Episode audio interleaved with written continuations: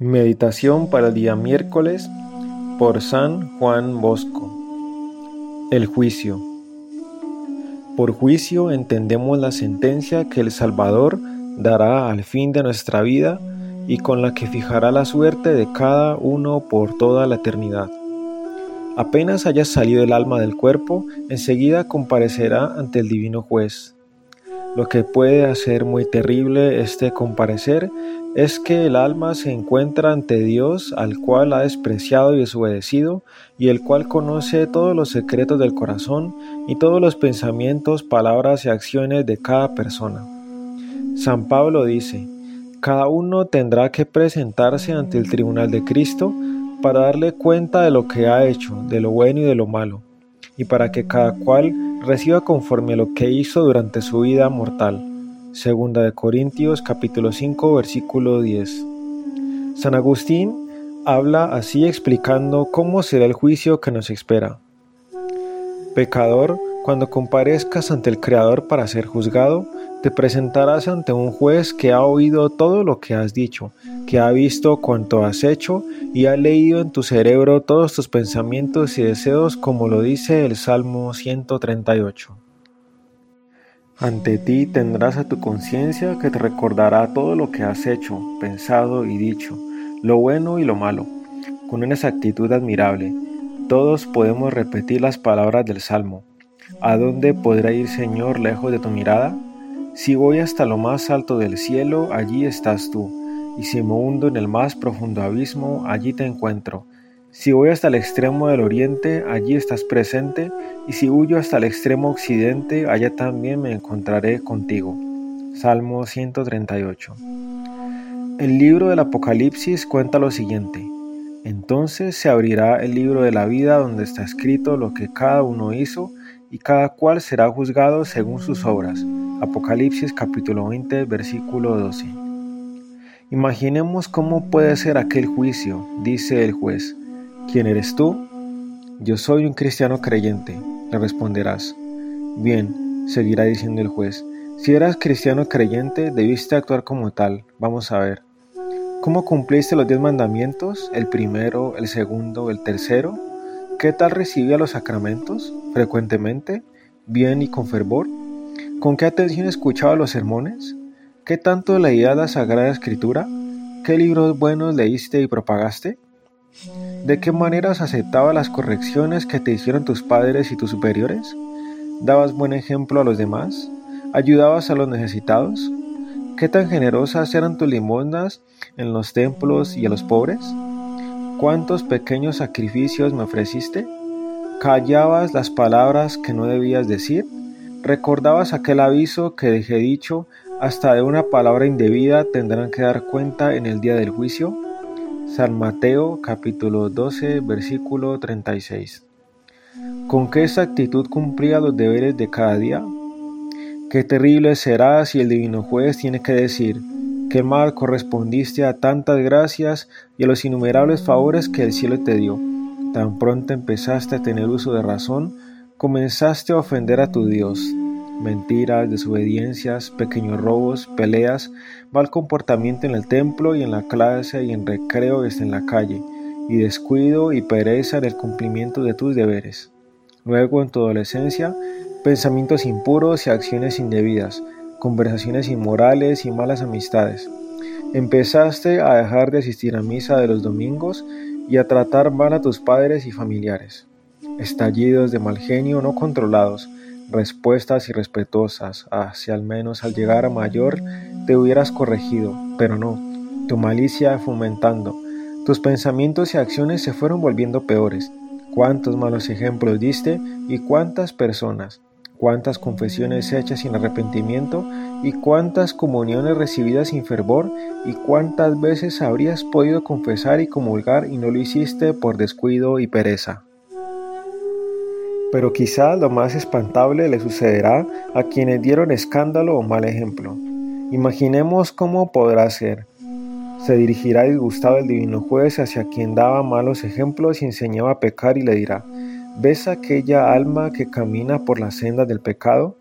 Pues fuiste tú con tus conversaciones corrompidas y tus malos ejemplos quien le enseñó a practicar la maldad.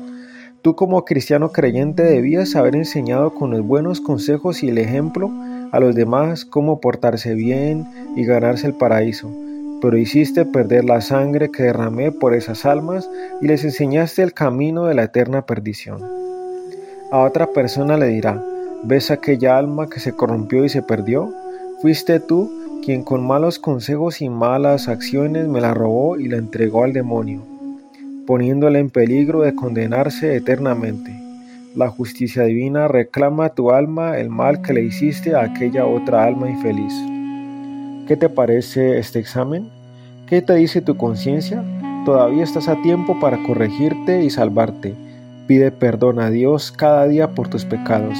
Él ha dicho, un corazón arrepentido Dios nunca lo desprecia. Salmo 50. Tienes que hacer ya desde hoy un serio propósito de convertirte, de cambiar de vida y empezar a ser mejor y de preferir cualquier mal y hacer cualquier sacrificio con tal de no ofender a nuestro Señor. Y cuando tengas que sufrir frío, hambre, sed, humillaciones, enfermedades, disgustos, malos tratos, tristezas, falta de dinero o de comodidades, o hacer trabajos que te cuestan, Aprovecha esta gran oportunidad que se te presenta para pagarle al Señor las deudas que le tienes y dile una y otra vez, oh Señor, todo esto lo acepto y te lo ofrezco por tu amor y para obtener el perdón de los pecados. Algunos se imaginarán que el examen sí es muy severo, pero que podemos presentar excusas. Aquí en la tierra sí es fácil excusarse y decir que no tuvimos la culpa, pero ante el juicio de Dios todo es distinto. Él te podría decir, que no sabías que esto había que hacerlo y aquello evitarlo, y no te lo dijeron en los sermones y en las clases de catecismo, y no lo leíste en los buenos libros, y tu conciencia no te andaba repitiendo, no hagas esto, no digas aquello, haz el bien y evita el mal. Pero dirá algún pecador allí en el juicio, me defenderán la Virgen y los cantos. ¿De veras? Ojalá sí sea así pero si era tan poquito y tan malo que rezabas, ¿no te tendrán ellos que decir, no nos reconociste como amigos en la tierra y ahora quieres que te reconozcamos como amigos en la eternidad? Al momento de dictar sentencia, el miedo que invadirá a quien murió en enemistad con Dios será tan grande que el libro santo lo describe así. Dirán a los montes, sepultadnos y a las montañas escondednos, pero aquellos no se moverán, solo les resta ver abrirse el infierno a sus pies. Pensemos ahora cómo dicta el juez inexorable la tremenda sentencia, después de decir con infinita bondad a los buenos, Venid benditos de mi Padre a gozar del reino que os está esperando en el cielo, y de invitarlos a entrar a gozar para siempre en el paraíso. Se volverá muy serio hacia los que se dedicaron a orar el mal y les dirá, Id malditos al fuego eterno, preparado para el diablo y para los que le siguen. Allí ser el manto y el crujir de dientes. San Mateo capítulo 25 versículo 40. Proferías esas palabras mientras los buenos entran cantando el aleluya al paraíso, los malos caerán en manos de los demonios que los arrastrarán a los abismos de penas y miserias. San Alfonso hace esta emocionante descripción.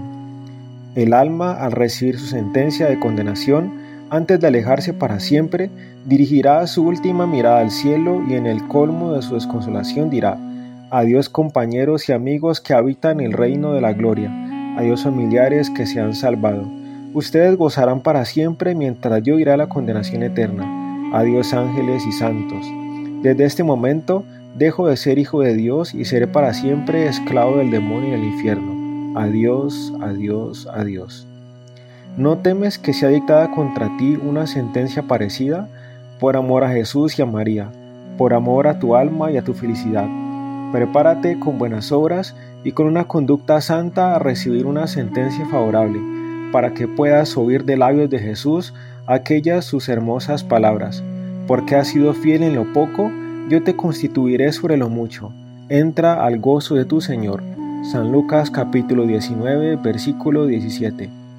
Oh Jesús, tú que has dicho no juzguen y no serán juzgados por Dios, no condenen y no serán condenados por Dios. San Mateo capítulo 7 versículo 1. Concédeme la gracia de no juzgar jamás a nadie y de no condenar nunca a ninguno, y así obtener para el día del juicio no recibir de ti la sentencia de condenación. María, que en el día del juicio tan tremendo me libre de caer al horno horrendo. Oh Madre de tu amor e intercesión. Amén.